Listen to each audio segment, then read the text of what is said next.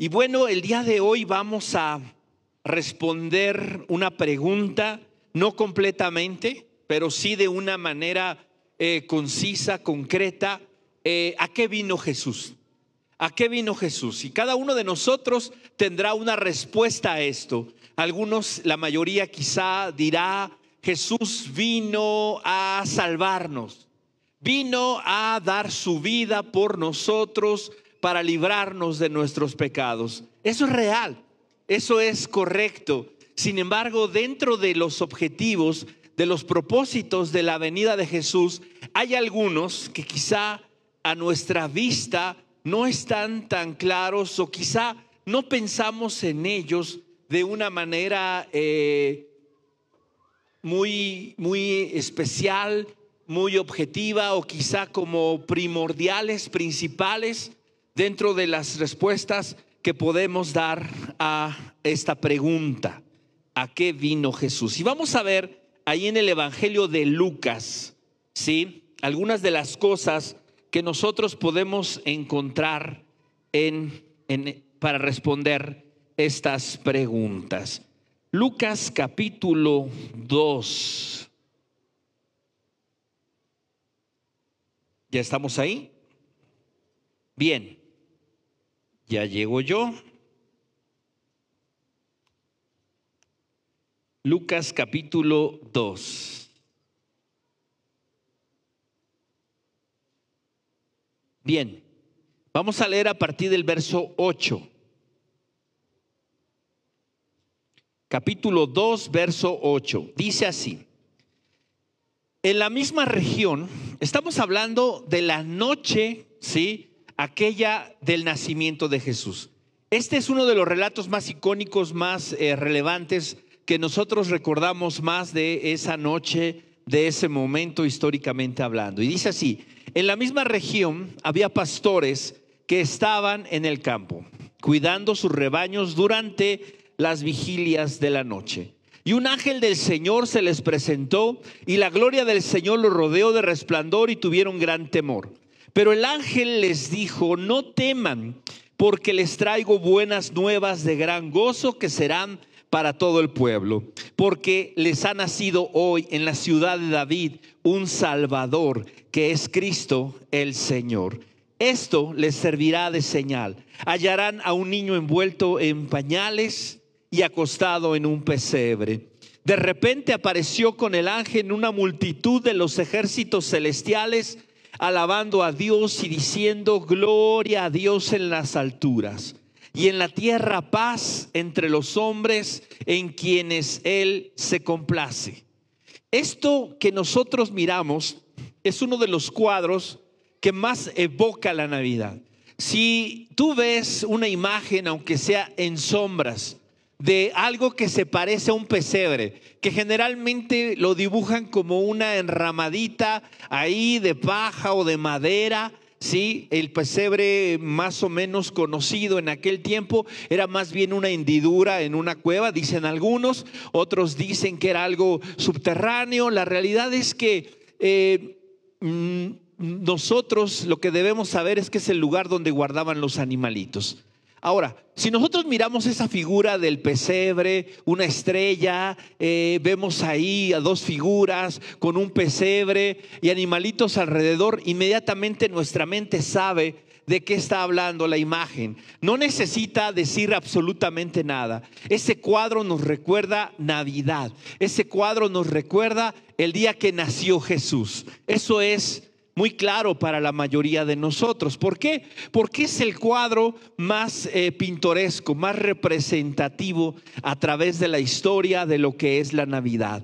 Y es una, es una, eh, dice aquí, es una señal, es una señal, es algo que definitivamente no es el objetivo en sí mismo, no es el foco en sí mismo, sino esto apunta a algo mayor.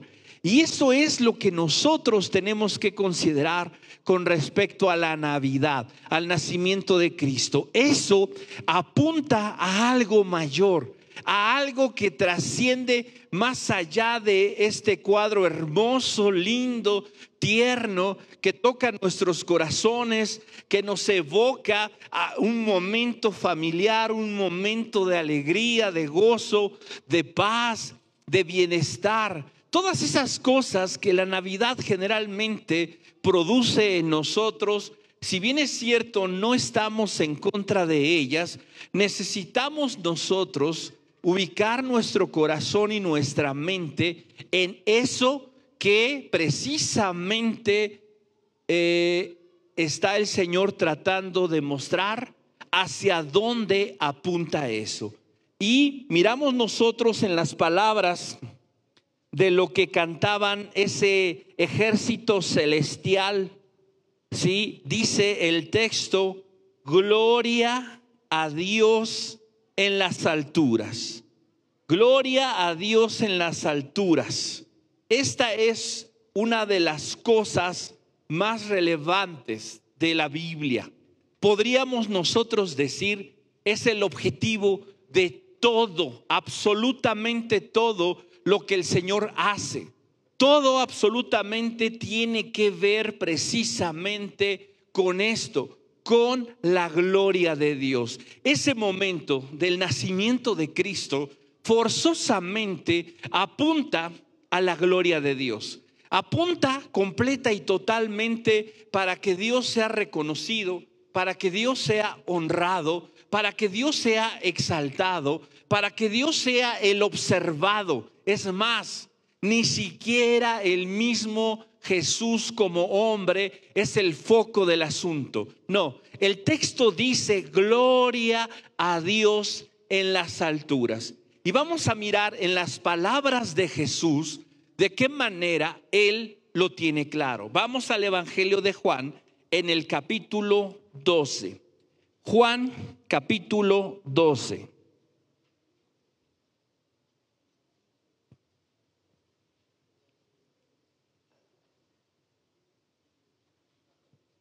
Y vamos a leer el verso 27.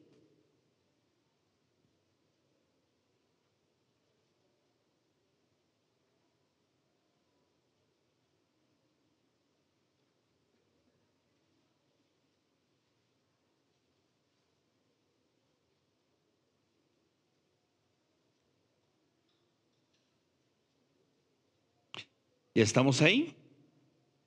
Y dice Jesús, ahora mi alma se ha angustiado. ¿Y qué diré?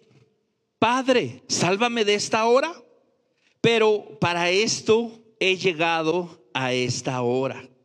Fíjate, aquí Jesús está hablando de ese momento eh, que está a punto de vivir, que es su sufrimiento y que terminará con la muerte. Mira, quiero que leamos este mismo verso en la nueva traducción viviente. Fíjate cómo dice en este texto. La NTV lo dice de esta manera. Ahora mi alma está muy entristecida. ¿Acaso debería orar? Padre, sálvame de esta hora.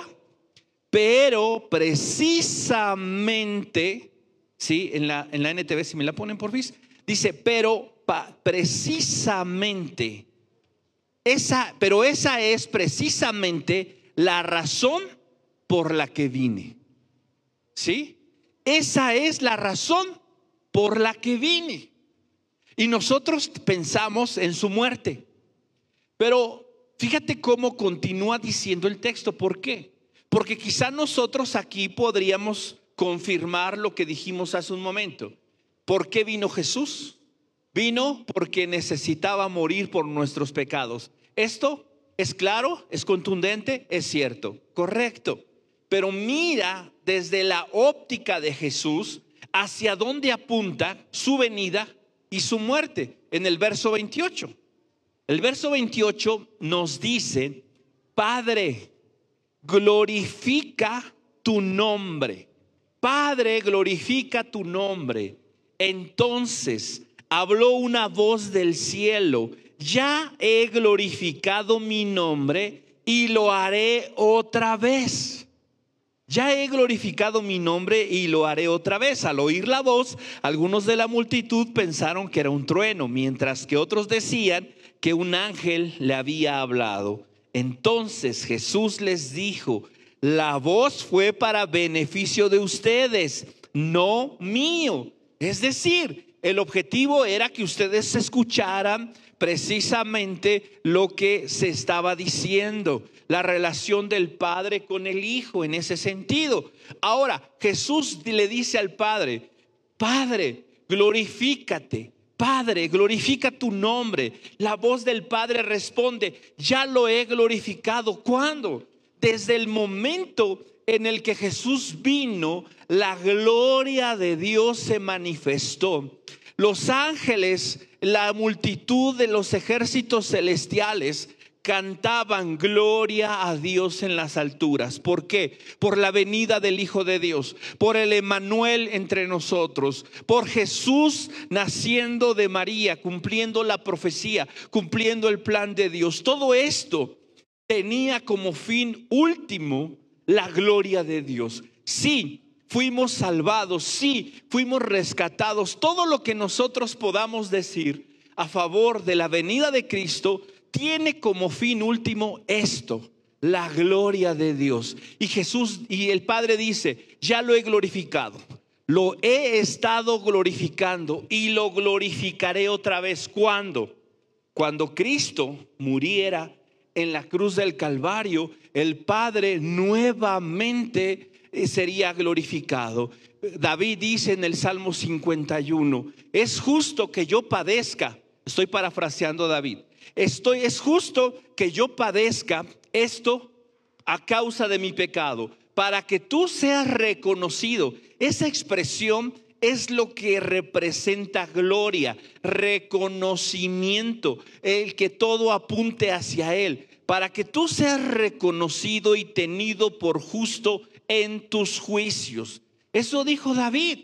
El castigo y el juicio del pecado glorifica a Dios. Cristo murió por nuestros pecados, eso glorificó al Padre. Cristo resucitó de entre los muertos por el poder de Dios, eso glorificó al Padre. Cristo vino a esta tierra eso glorificó al Padre. Cada momento, cada circunstancia, en cada cosa que Jesús eh, habló, cada cosa que dijo, cada cosa que hizo, eso glorificó al Padre.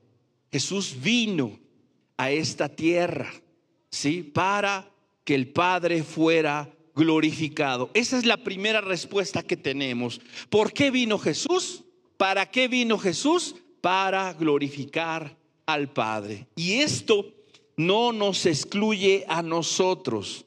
¿Qué es lo que ahora en este tiempo, en esta temporada, nosotros tenemos que hacer? Si el objetivo y el propósito de Cristo en cada momento, en cada circunstancia de su vida, fue la gloria de Dios, fue mostrarnos la gloria de Dios, ¿cuál crees tú que sea ahora nuestra responsabilidad, nuestra obligación, nuestro compromiso. Exactamente el mismo. Nos dice la confesión de fe de Westminster en su primera pregunta. ¿Cuál es el fin principal del hombre? La respuesta es, el fin principal del hombre es el de glorificar a Dios y gozar de Él para siempre. Ese es el fin que tenemos nosotros. Ese fue el objetivo, el principio que movió a Jesús. Sigue siendo el principio de nuestra vida. Debería de ser el principio de nuestra vida. ¿Cómo voy yo a celebrar la Navidad? ¿Cómo voy a festejar esto si es que lo voy a hacer? Y aunque no lo haga, ¿Cuál debe de ser mi actitud, mi pensamiento en este fin de año? Exactamente el mismo que debería tener yo todos los días de mi vida, que es buscar la gloria de Dios. Fíjate lo que nos dice la carta a los Romanos capítulo 11. Carta a los Romanos capítulo 11 y vamos a leer a partir del verso 33.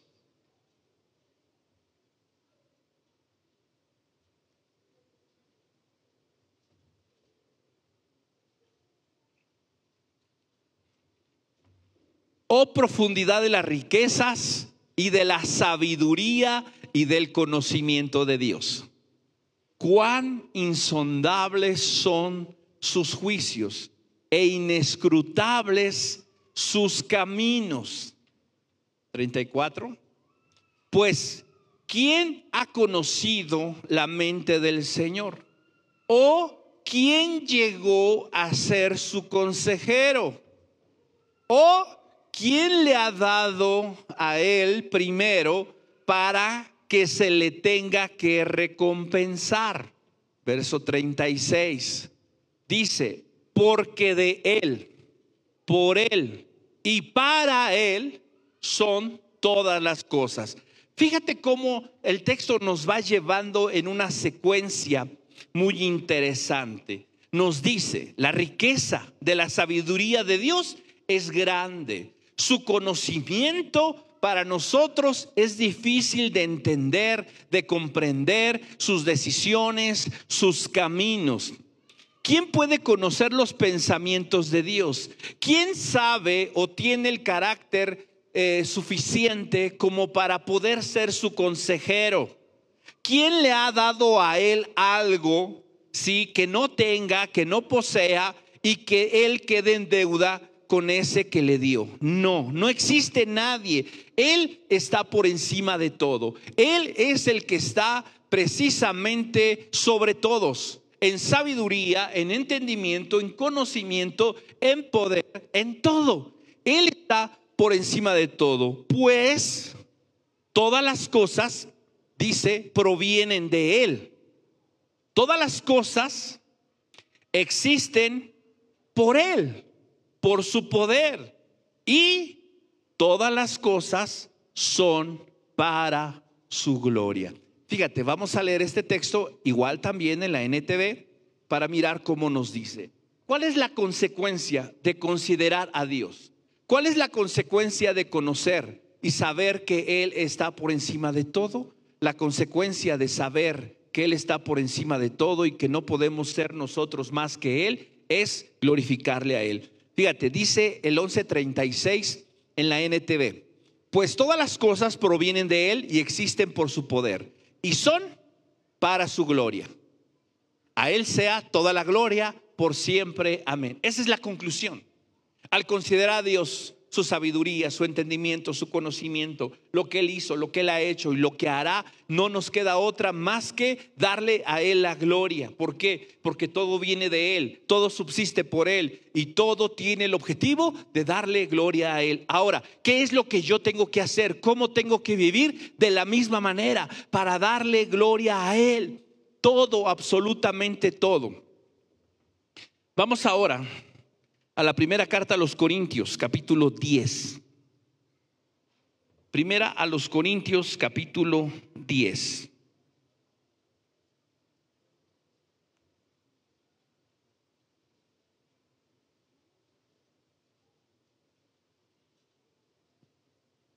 ¿Ya estamos ahí?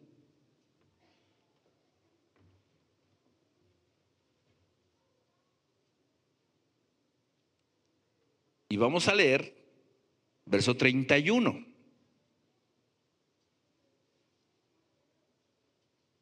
Está hablando Pablo acerca de comer, beber, la libertad que tenemos para hacerlo, cómo hacerlo, con acción de gracias, no preguntando, manteniendo nuestra conciencia limpia respecto a todo eso. Y mira, termina diciendo, la decisión que tomes, es decir, ya sea que coman, que beban o que hagan cualquier otra cosa, háganlo todo para la gloria de Dios.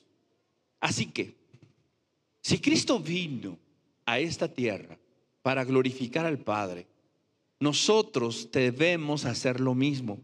Ejemplo tenemos en Él, dice, dice Pedro, para seguir sus pisadas. Yo necesito seguir las pisadas, el ejemplo de Él que era glorificar al Padre. Y hoy no es diferente para mí. yo debo ahora en todo lo que haga tratar de glorificarlo a Él. ¿Qué voy a hacer este fin de año? ¿Voy a celebrar? ¿No voy a celebrar? ¿Voy a reunirme? ¿No voy a reunirme? Lo que hagas, hazlo para para la gloria de Dios. No lo hagas para demostrar tu libertad. No lo hagas para demostrar tu santidad. ¿Sí? No lo hagas para, para mostrar que eres mejor que alguien más. No lo hagas por competencia. No lo hagas para satisfacerte a ti mismo. Todo lo que hagas en este fin de año que tenga el objetivo último de glorificar a Dios, de que sea para la honra de Dios. Si comes, no comes, si bebes, no bebes, si haces esto, si el otro, lo que hagas, si pones tu árbol, si no lo pones, si tienes cena navideña, hagas lo que hagas, hazlo para la gloria de Dios. Eso debe ser tu objetivo y no juzgues al que lo hace o al que no lo hace. ¿Por qué? Porque para el Señor lo hace. Y esta es la idea que Pablo sí está tratando de transmitir. Todo lo que hagamos, todo lo que busquemos debe de ser para la gloria de Dios. Jesús así lo hizo y nosotros lo tenemos que hacer. Dice, dice el Evangelio de Juan, ¿sí? Que él vino, ¿sí? Él vino para, dice, y vimos su gloria, gloria como del unigénito del Padre, lleno de gracia y de verdad. Nadie ha visto al Padre, sino el Hijo, y a quien el Hijo se los quiera revelar. Él nos reveló la gloria de Dios. Él nos reveló al Padre de una manera clara, de una manera contundente. Y nuestra vida ahora en el entendimiento y en el conocimiento de quién es Dios debe de llevarnos a hacer todo para su gloria. Esa es la idea. Así que en este fin de año, en esta Navidad, todo lo que hagas, hazlo para la gloria de Dios. Primera respuesta entonces, ¿para qué vino Jesús? Vino para dar gloria a su Padre. Segunda cosa que nosotros encontramos. Dice, leímos en el texto, gloria a Dios en las alturas. ¿Sí? Gloria a Dios en las alturas.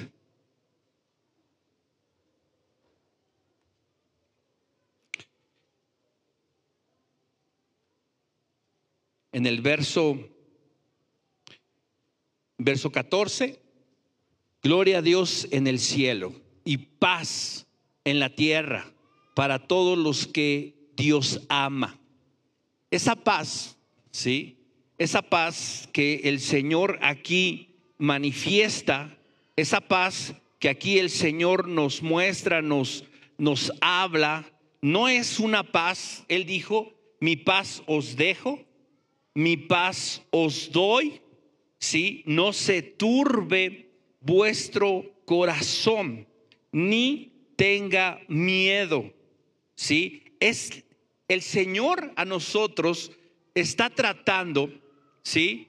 De decirnos, de hablarnos de su deseo para nosotros. Esta palabra en el griego es eirene, que es un poquito, no la transliteración, porque no hay en el griego una palabra como shalom en el hebreo, pero es lo más parecido. E Irene, esta, esta Irene o esta paz, más que definir o hablar acerca de la ausencia de guerra, de la ausencia de conflicto, describe un, un estado de bienestar, un estado de prosperidad, un estado en el que vas avanzando y creciendo para bien, para beneficio. Esta es la idea que los ángeles transmitieron. Gloria a Dios en las alturas y a los hombres paz. A los hombres paz. Esta es la idea. ¿Qué significa esto? Esto significa que otra de las razones por las que vino Cristo fue para bendecirnos.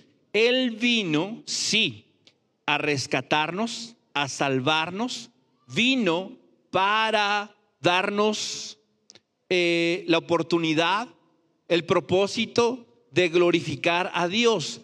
Además de eso, vino para bendecirnos, para darnos bendición. Vamos a mirar lo que nos dice el libro de los Hechos en el capítulo 3. Hechos capítulo 3.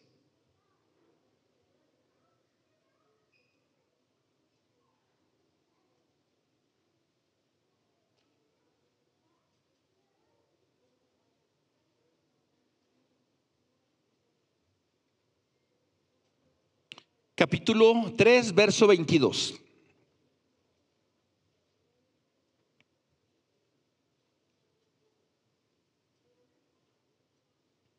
Moisés dijo, el Señor Dios les levantará a ustedes un profeta como yo, de entre sus hermanos. A él prestarán atención en todo cuanto les diga. Está hablando de Jesús. Es una profecía de Moisés respecto a Jesús. Verso 23. Y sucederá que todo el que no preste atención a aquel profeta será totalmente destruido de entre el pueblo. Asimismo, todos los profetas que han hablado desde Samuel y sus sucesores en adelante también anunciaron estos días.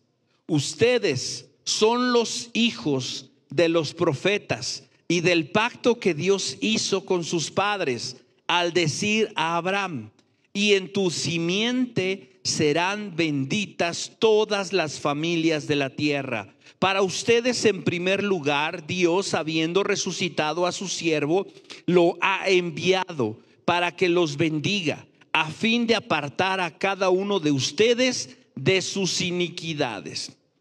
Fíjate cómo termina este verso 26. Los profetas todos anunciaron y dijeron lo que iba a suceder esto se cumplió. ¿En quién? En Cristo. Ahora, ¿qué objetivo tenía todo esto? El 25, si lo podemos poner nuevamente, el 25 nos dice que nosotros, o en ese momento a quienes les estaba hablando, de lo que podemos nosotros adjudicarnos, ustedes son los hijos de los profetas y del pacto que Dios hizo con ustedes al decir a Abraham, y en tu simiente ¿Quién es la simiente de Abraham? Sí, Jesús. Serán benditas todas las familias de la tierra. ¿Cuál era el pensamiento que tenía Dios desde la antigüedad, desde cuando dio la promesa a Abraham? La promesa de la simiente de Abraham era bendición. En ti serán benditas las familias de la tierra. Verso 26. Para ustedes en primer lugar, ¿quién? Los judíos. Ok, los judíos no lo aceptaron, no lo recibieron, tendrán su oportunidad, tendrán su momento. Ahora, Dios habiendo resucitado a su siervo, lo ha enviado. ¿Para qué? Para que los bendiga. A fin de apartar a cada uno de ustedes de sus iniquidades. Él vino, ¿sí? Para librarnos de las iniquidades, del pecado de la oscuridad, de las tinieblas. Esto es una bendición. Esto es bendición. A veces nosotros quisiéramos ver la bendición de Dios en nuestra cartera, en nuestra economía, en nuestro dinero, en lo que tenemos, en lo que poseemos. Miramos el favor de Dios en función de lo que el mundo lo hace. Y Dios no quiere que nosotros tengamos esa perspectiva. Tengamos la perspectiva que la bendición de Dios está sobre nosotros, sobre nuestra vida, por el simple hecho de que Él ya nos libró de nuestros pecados, de la eternidad del padecimiento, del sufrimiento, del infierno, del lago de fuego. ¿Qué mayor bendición que esa?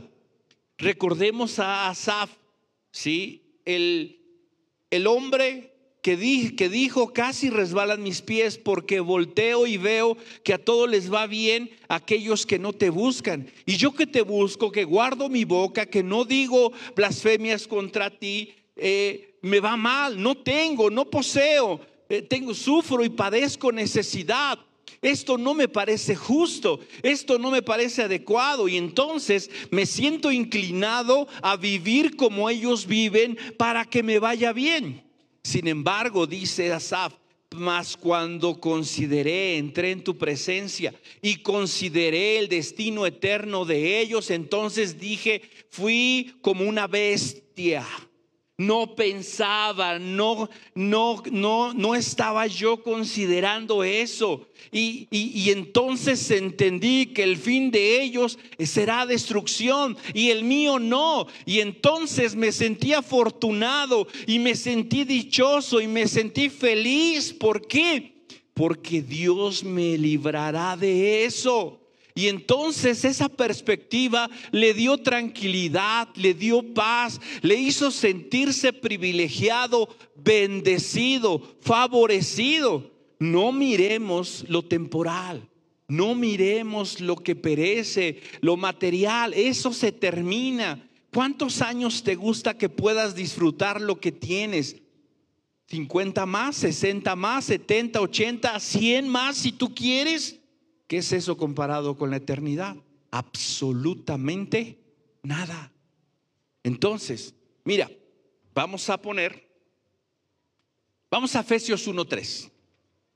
Efesios 1.3. Y vamos a leerlo primero en la NBLA y luego lo vamos a leer en otra versión. Efesios 1.3 en la Nueva Biblia de las Américas nos dice así.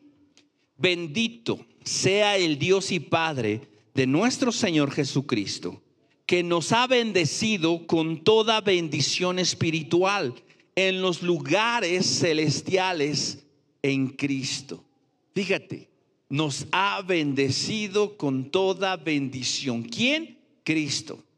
¿Sí? Cristo es el medio, la forma, la manera de ser bendecido. Si tú no estás en Cristo, no puedes tener la bendición de Dios. Si tú lo conoces, si tú sabes quién es, lo conoces a la distancia, si tú has oído de él, sabes que tienes el beneficio de saber de él, mas no la bendición que él tiene para los que están en él. ¿Sí? ¿Y para quiénes es esta bendición? Pues para aquellos que han creído en él, para aquellos que han depositado su fe en él. Fíjate lo que dice el 4. El 4 dice, porque Dios nos escogió en Cristo antes de la fundación del mundo, para que fuéramos santos y sin mancha delante de Él en amor, los que Él ha elegido, los que Él ha llamado, los que Él ha predestinado de una u otra manera para ser sus hijos por medio de Cristo, son los que pueden disfrutar de la bendición de Él. Si tú no has respondido a la palabra de verdad, al Evangelio de salvación, no te has arrepentido de tus pecados, no has hecho a Jesús el Señor de tu vida, entonces no estás en Cristo. Conoces de Cristo, sabes de Él, pero no estás en Cristo. Y entonces esas bendiciones no las posees.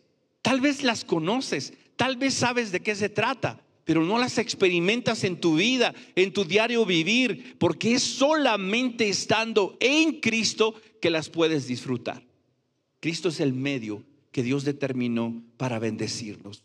La simiente de Abraham anunciada es la que habría de bendecir a todas las familias de la tierra. ¿Sí?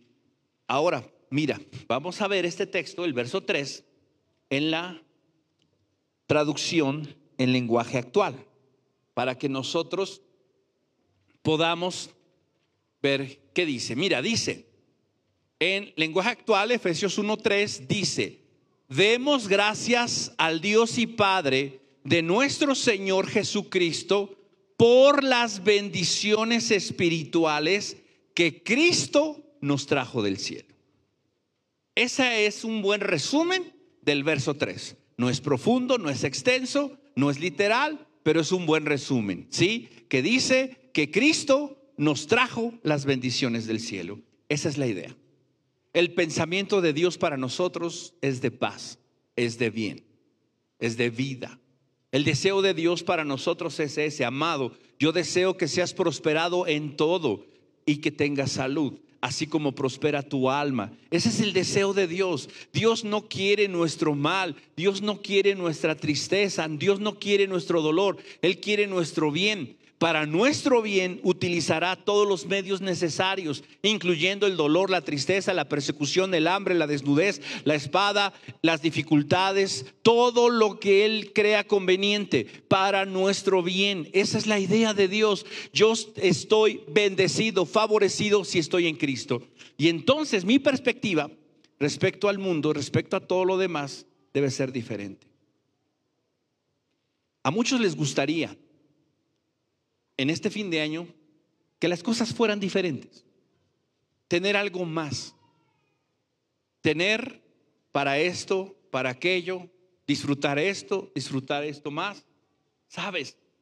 Todas esas cosas son buenas, son, son agradables.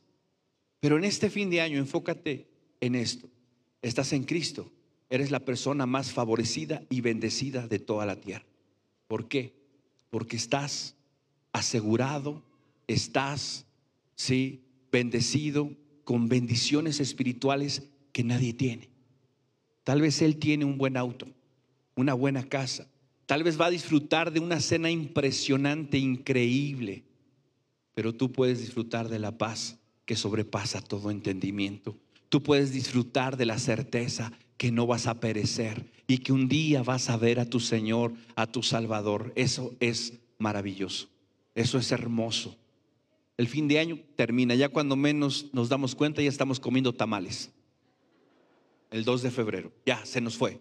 Se acabó el pavo, se acabó todo eso. ¿Sí? Y ya, y la vida sigue. ¿Y qué tuviste? ¿Qué tuviste de este fin de año? ¿Sí? Quisiste demostrar muchas cosas. No, no pensemos en eso. No enfoquemos nuestro, nuestra felicidad en lo que se ve, en las bendiciones físicas, materiales. Enfoquemos nuestro corazón en la bendición espiritual que tenemos al estar en Cristo. Cristo vino para bendecirnos con toda bendición espiritual que Él trae del cielo para nosotros. Tercer lugar. Ok, número uno, vino a dar gloria al Padre. Número dos, vino a bendecirnos. Y número tres, tomando en consideración el mismo texto que leímos de en Hechos capítulo 3, ahí nosotros leímos que Moisés anunció lo que iba a suceder. Moisés anunció lo que iba a suceder y todos los demás profetas anunciaron lo que iba a suceder. ¿Sí? Y cada uno, cada una de las cosas que fueron dichas, que fueron anunciadas, se cumplieron. Mira, vamos a ver un texto. Romanos capítulo 15.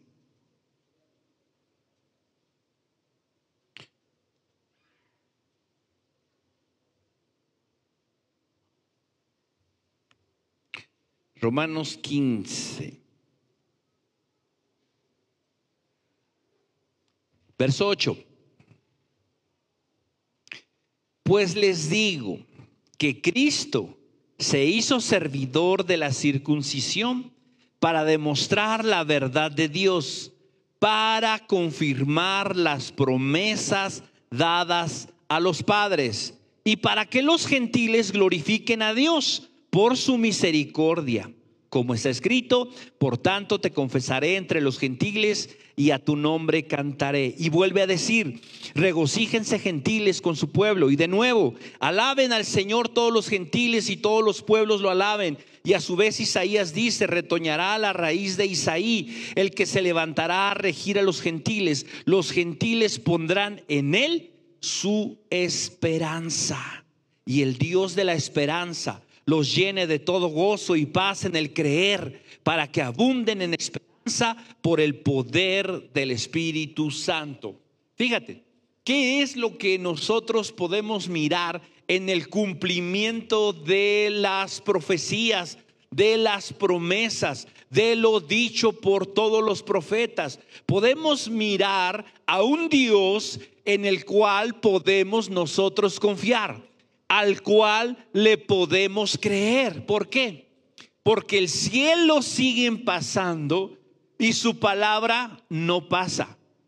Todo va a perecer, pero la palabra del Señor permanecerá completa y totalmente fiel. Los profetas nos dicen, nos dijeron cosas que hemos visto que han sucedido. Por ejemplo, se dijo, Jesús el Mesías nacerá en Belén. Pero tú, Belén Éfrata, no eres la más pequeña entre las familias de Judá. ¿Por qué? Porque de ti me saldrá el guiador, ¿sí? El que apacentará a Israel.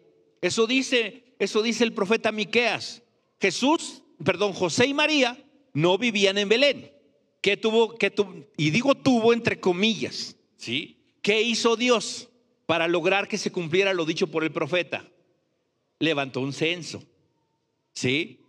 Levantó un censo. Augusto César ordenó el censo y se movió todo para Belén. Y ahí sucedió. La profecía decía, el, niño, el joven, el hijo de Dios será llamado Nazareno. No eran de Nazaret, no vivían en Nazaret. Entonces, ¿qué hizo el Señor?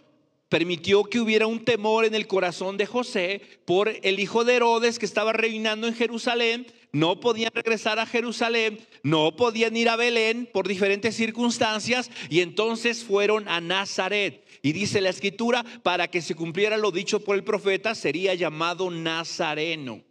Cada una de las profecías se cumplió.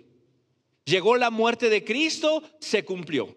Dice Gálatas capítulo 4, verso 4, ¿sí? Llegado el cumplimiento del tiempo, la plenitud del tiempo, el cumplimiento del plazo, podríamos nosotros decir, el Señor envió a su Hijo a nacer de mujer bajo la ley, ¿sí? Eso fue lo que sucedió cuando el tiempo, cuando el plazo se cumplió. Jesús no vino en el momento en el que, bueno, se desocupó, en el momento en el que al Señor se le ocurrió de repente, bueno, creo que ya es un buen momento. No, todo estaba determinado, predeterminado por el consejo de Dios. Todos los detalles habían sido de una manera muy particular planeados. Todo, absolutamente todo.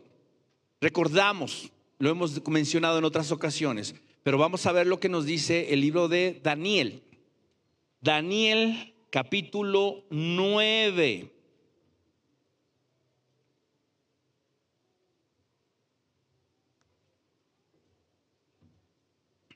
Verso 24 nos dice, 70 semanas han sido decretadas sobre tu pueblo y sobre tu santa ciudad para poner fin a la transgresión, para terminar con el pecado, para expiar la iniquidad, para traer justicia eterna, para sellar la visión y la profecía y para ungir el lugar santísimo. 70 semanas son las predeterminadas por Dios para el cumplimiento de todas estas cosas. Y a partir del siguiente verso vemos cómo se, se separan esas semanas. Ahora aquí rápidamente recordando que es esta palabra semana proviene de un vocablo hebreo que es Shabua, que significa agrupación de siete. Generalmente puede ser de días, semanas, ¿sí? meses o años. Normalmente el uso de la Shabua era de años. Vemos nosotros en el ejemplo de Jacob cuando trabaja por Lea y Raquel, se habla de semanas y esas semanas fueron siete años cada una. Ese es un ejemplo muy claro. ¿Sí? La Shabúa, la semana de años, siete años era una semana, siete años era una Shabúa. Entonces, aquí está hablando 70 semanas, 70 semanas, es decir, 490 años. ¿Sí? Ahora, vamos a ver cómo es que se agrupan esas semanas. Verso 25 dice, has de saber y entender que desde la salida de la orden para restaurar y reconstruir a Jerusalén hasta el Mesías príncipe habrá siete semanas y sesenta y dos semanas. Volverá a ser edificada con plaza y foso, pero en tiempos de angustia Después de las 62 semanas, el Mesías será muerto y no tendrá nada. Y el pueblo del príncipe que ha de venir destruirá la ciudad y el santuario. Su fin vendrá con inundación. Aún hasta el fin habrá guerra, las de las desolaciones están determinadas. Bien, ponme la primera, por favor.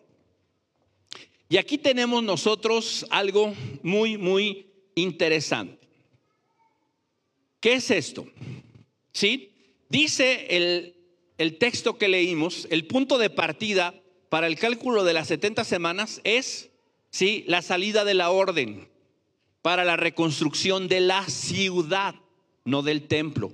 Hay cuatro, por lo menos cuatro decretos que describen una orden para reconstrucción de Jerusalén. Tres de ellos están enfocados en el templo, ¿sí?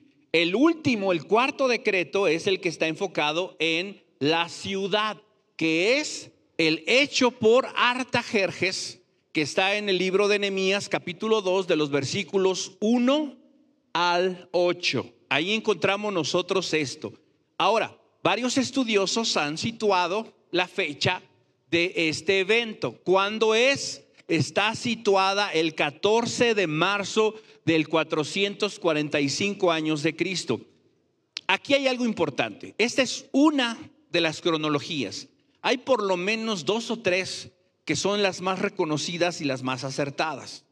Esta es la que yo estoy tomando. No quiere decir que sea, que sea la única o la verdadera. Puede haber variaciones y, y hay, muchos, hay mucha controversia respecto a esto. Pero creo que esta nos puede dar una idea de la claridad las diferentes cronologías varían un poquito en respecto al día, respecto al mes, eh, pero es por el cálculo y el cambio de calendario, de, de tipo de año y de muchas otras cosas que hay que considerar de cronologías históricas. Pero todas coinciden en la conclusión. Y esto es lo que es importante. Ok, entonces estamos hablando que la reconstrucción de Jerusalén el decreto fue el 14 de marzo del 45. ¿Sí? Y la profecía decía que primero y había siete semanas, que son 49 años.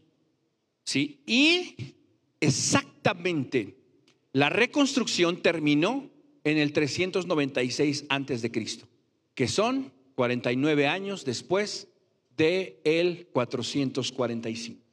Históricamente comprobado. ¿Sí?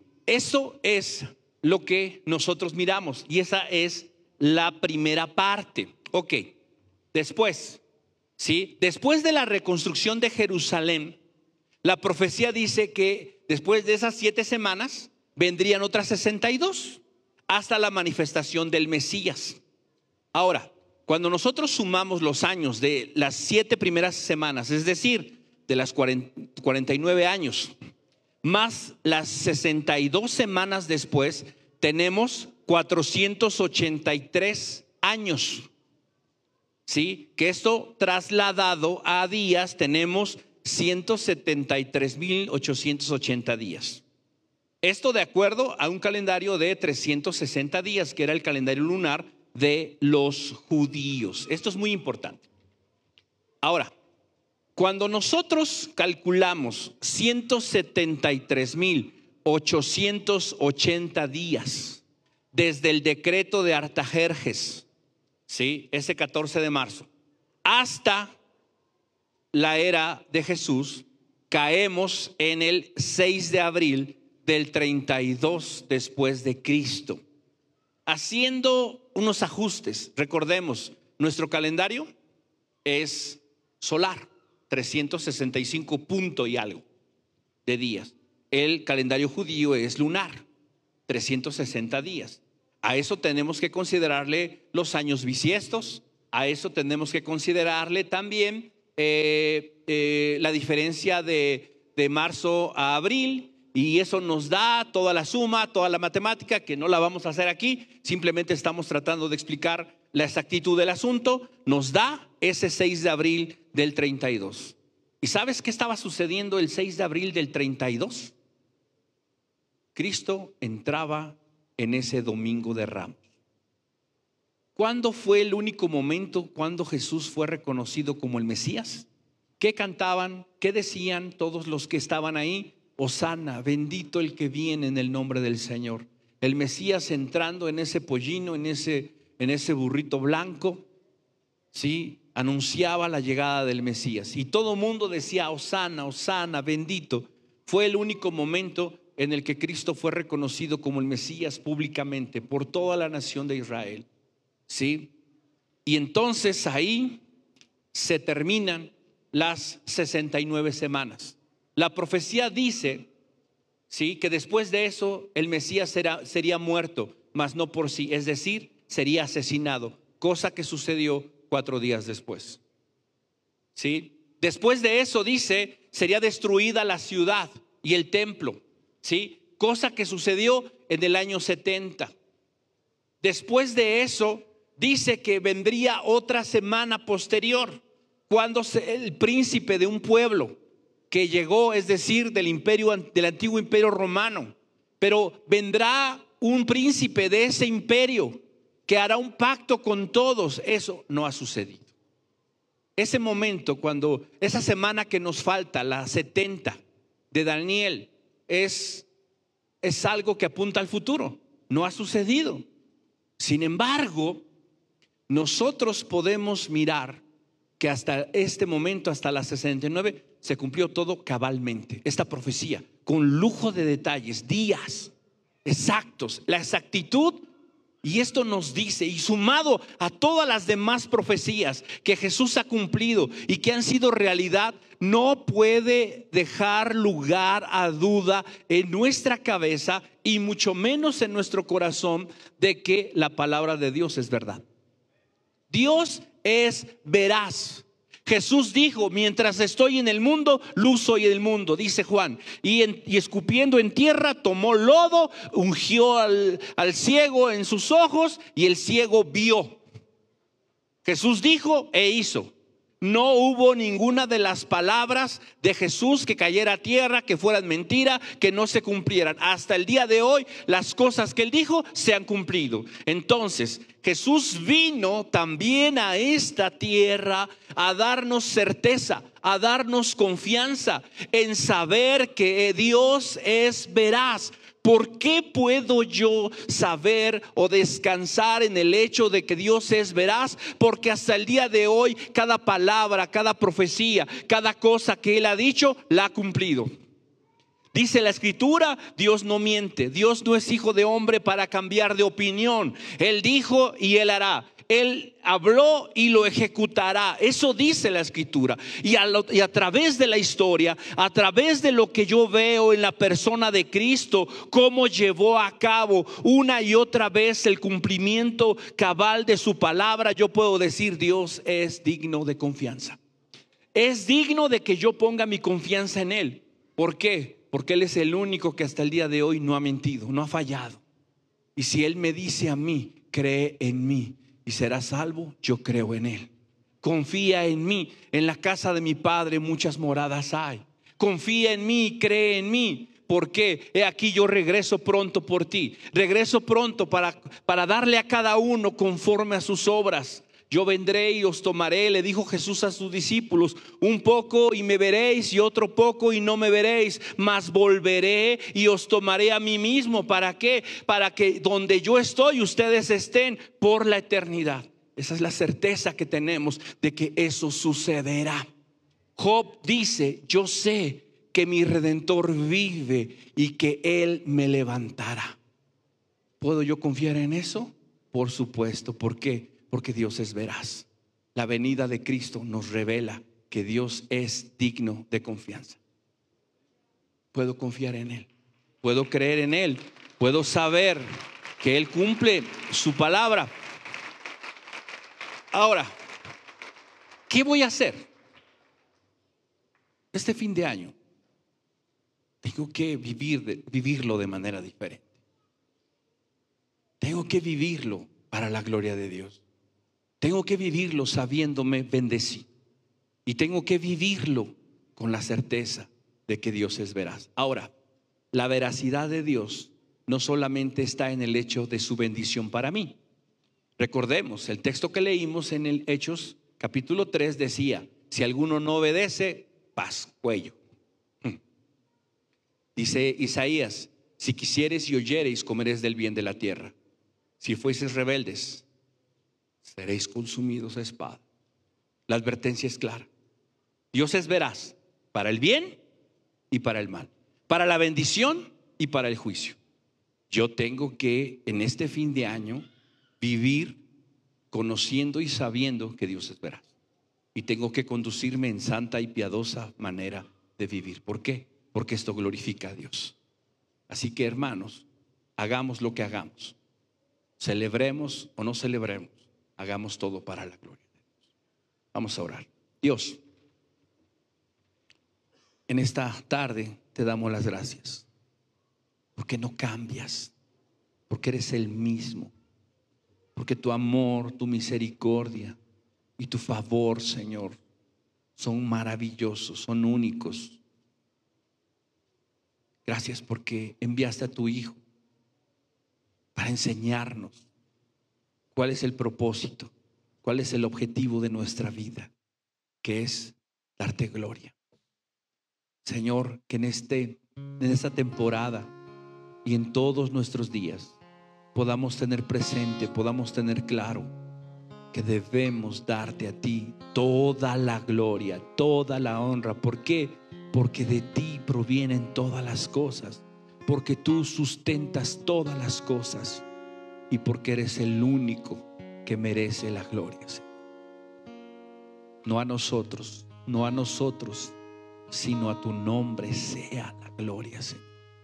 Permítenos vivir de esta manera, sabiendo que somos bendecidos, sabiendo que somos favorecidos por ti. Sí, hay cosas que nos gustaría tener. Sí, hay cosas que nos gustaría disfrutar. Pero esa es tu decisión. Nosotros nos sentimos más que favorecidos más que dichosos, bienaventurados. ¿Por qué? Porque te tenemos a ti. Porque Asaf, después de todo su pensamiento, después de todo su razonamiento de lo que los demás tenían, de lo que él tenía, de lo que él creía que merecía, de lo que él creía que le faltaba, él dijo, fui un tonto, fui como una bestia que no razonó, hasta que consideré el destino eterno. Y entonces la conclusión es, ¿a, quién tengo yo en los cielos sino a ti? Y fuera de ti, nada deseo en la tierra. Señor, que esa sea la conclusión de nuestro análisis, de conocerte y de saber quién eres, y de conocer y saber tu propósito eterno, Señor que podamos sentirnos plenos, satisfechos, bendecidos, favorecidos, no por lo que poseemos, no por lo que tenemos en la bolsa, no por lo que vestimos, sino porque tú estás con nosotros, sino porque somos rescatados, somos redimidos y tenemos una promesa eterna de vivir, disfrutar de ti, de tu presencia, Señor, en los cielos y en la tierra. Gracias Dios por ello. Gracias porque ninguna de tus palabras que fueron habladas por los profetas cayó en tierra. Cada una de ellas se ha ido cumpliendo a través de la historia. Hoy la historia confirma que tú eres veraz.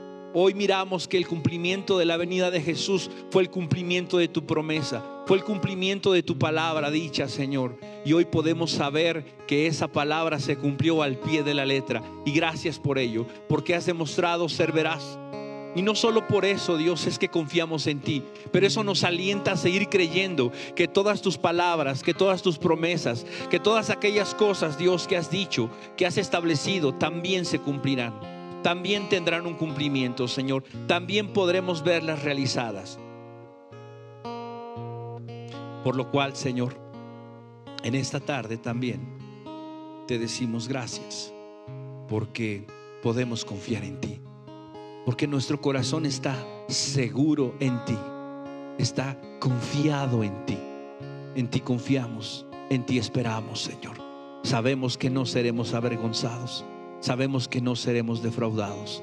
Podemos tener esperanza, confianza y certeza en ti, Señor. Y en ti descansamos. Gracias por eso.